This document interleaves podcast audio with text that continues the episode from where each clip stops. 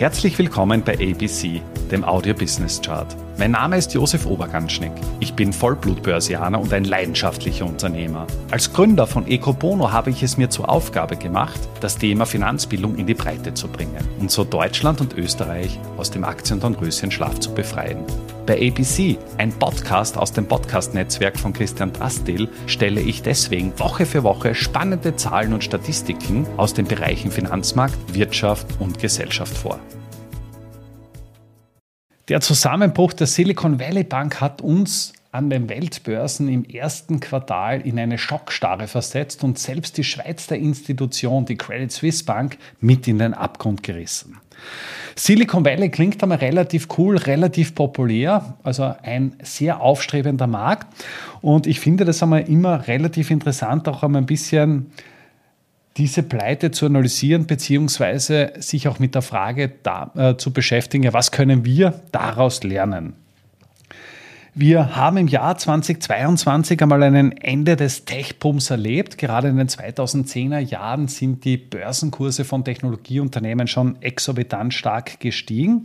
Und in dieser schwierigen Phase, die auch mit stark steigenden Inflationszahlen, mit einer abnehmenden Wirtschaftsdynamik konfrontiert waren, kam es eben zu Reorganisationen und zu einer Entlassungswelle im Tech-Sektor. Und das Spannende dabei ist, dass eben gerade die Silicon Valley Bank, wie der Name schon sagt, im Silicon Valley beheimatet ist. Das heißt, die Bank hat auf der einen Seite hier Einlagen von Technologieunternehmen, die gerade im Zuge dessen ja doch deutlich zurückgegangen sind. Auf der anderen Seite hat die Bank auch Finanzierungen an Tech-Unternehmer draußen, die zum Teil auch ja, ausgefallen sind bzw. gestundet sind. Und in der Historie war es einfach so, dass eben diese Einlagen die Finanzierungen deutlich übertroffen haben und den verbleibenden Teil hat die Bank in vermeintlich risikosichere Anleihen investiert, in Staatsanleihen beispielsweise, in US Treasuries und mit den Staatsanleihen mehr verdient, als sie eben den Startup-Unternehmern mit ihren Einlagen in Form von Zinsen refundiert hat. Solange das aufgeht, natürlich ein, ein sehr gutes Geschäft. Jetzt ist allerdings, wie gesagt, so, Ende des Tech-Booms, Entlassungswelle. Das heißt, ich habe auf der einen Seite Abzüge von der Einlagenseite, Finanzierungsseite vielleicht ein paar Ausfälle und die muss ich irgendwie finanzieren. Und die Finanzierung erfolgt dann eben, indem ich eben Anleihen verkaufe. Im Jahr 2022 war ja ähm, ja der Zinsanstieg das zentrale Thema. Wir haben den schlechtesten US-Anleihenmarkt in der kompletten Geschichte erlebt und eben durch diesen Zinsanstieg kam es eben zu großen Wertverlusten der vermeintlich sicheren Staatsanleihen. Fakt ist, das heißt, die Bank braucht Geld, sie muss eben die Anleihen abstoßen und dann mit großen Verlusten verkaufen.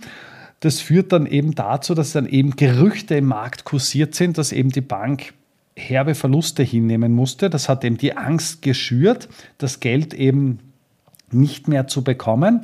Und an einem einzigen Tag waren 42 Milliarden Dollar abgehoben worden. Und das hat dann am Ende des Tages auch zu einer behördlichen Schließung der Bank geführt. Spannend finde ich auch, wenn man sich das insofern anschaut. Das heißt, ich habe einmal das Thema Diversifikation. Die Bank war mal ganz klar auf den Tech-Sektor fokussiert, sowohl einlagenseitig als auch kreditseitig. Fakt ist auch, dass ein Teil der Einnahmen in den Staatsanleihenmarkt oder in den vermeintlich sicheren Anleihenmarkt investiert worden ist. Und Murphys Gesetz hat zugeschlagen. Das heißt, die Bank musste genau zu einem Zeitpunkt die Anleihen liquidieren, um die laufenden, die laufenden äh, Abhebungen begleichen zu können, was denkbar ungünstig war aufgrund der, der, Kurs, äh, der Kursentwicklung. In den USA sind jetzt einmal 250.000 Dollar pro Kunde gesichert bei der Bank und in dem heutigen Chart siehst du mal, dass eben lediglich 2,7 Prozent aller Bankeinlagen jetzt wirklich staatlich gesichert waren. Das heißt, du hast relativ große Blöcke drinnen, relativ dominante Geschichten. Und wenn jetzt da eine Bank relativ große Volumina drinnen hat, dann können bereits wenige Kunden ja doch deutliche, deutliche Bewegungen lös, äh, auslösen. Es kann zu einem Bankrun führen. Auch die Signature Bank mit 6,2 Prozent ist ja mittlerweile ja, kollabiert. Und auch hier gilt die, die Einlagensicherung. Das heißt, der Staat hat ja hier nachgerückt. Und gleich danach kommt dann schon die Citigroup mit 15 Prozent. Das heißt, es ist auch ein, eine relativ geringe Quote. Und ich bin einfach kundenseitig nicht breit diversifiziert. Ich habe dann einfach relativ viele Kunden in sehr mit sehr hohen Einlagen und bin dann halt auch dementsprechend, dementsprechend abhängig. Wir haben auch das Thema Wells Fargo, was hier an der Spitze der Pyramide steht, mit 41,6 Prozent aller der Gesamtanlagen sind dann quasi sogenannte Kleinkunden mit kleiner als 250.000. Und das erinnert mich auch sehr an die Geschichte der Medicis.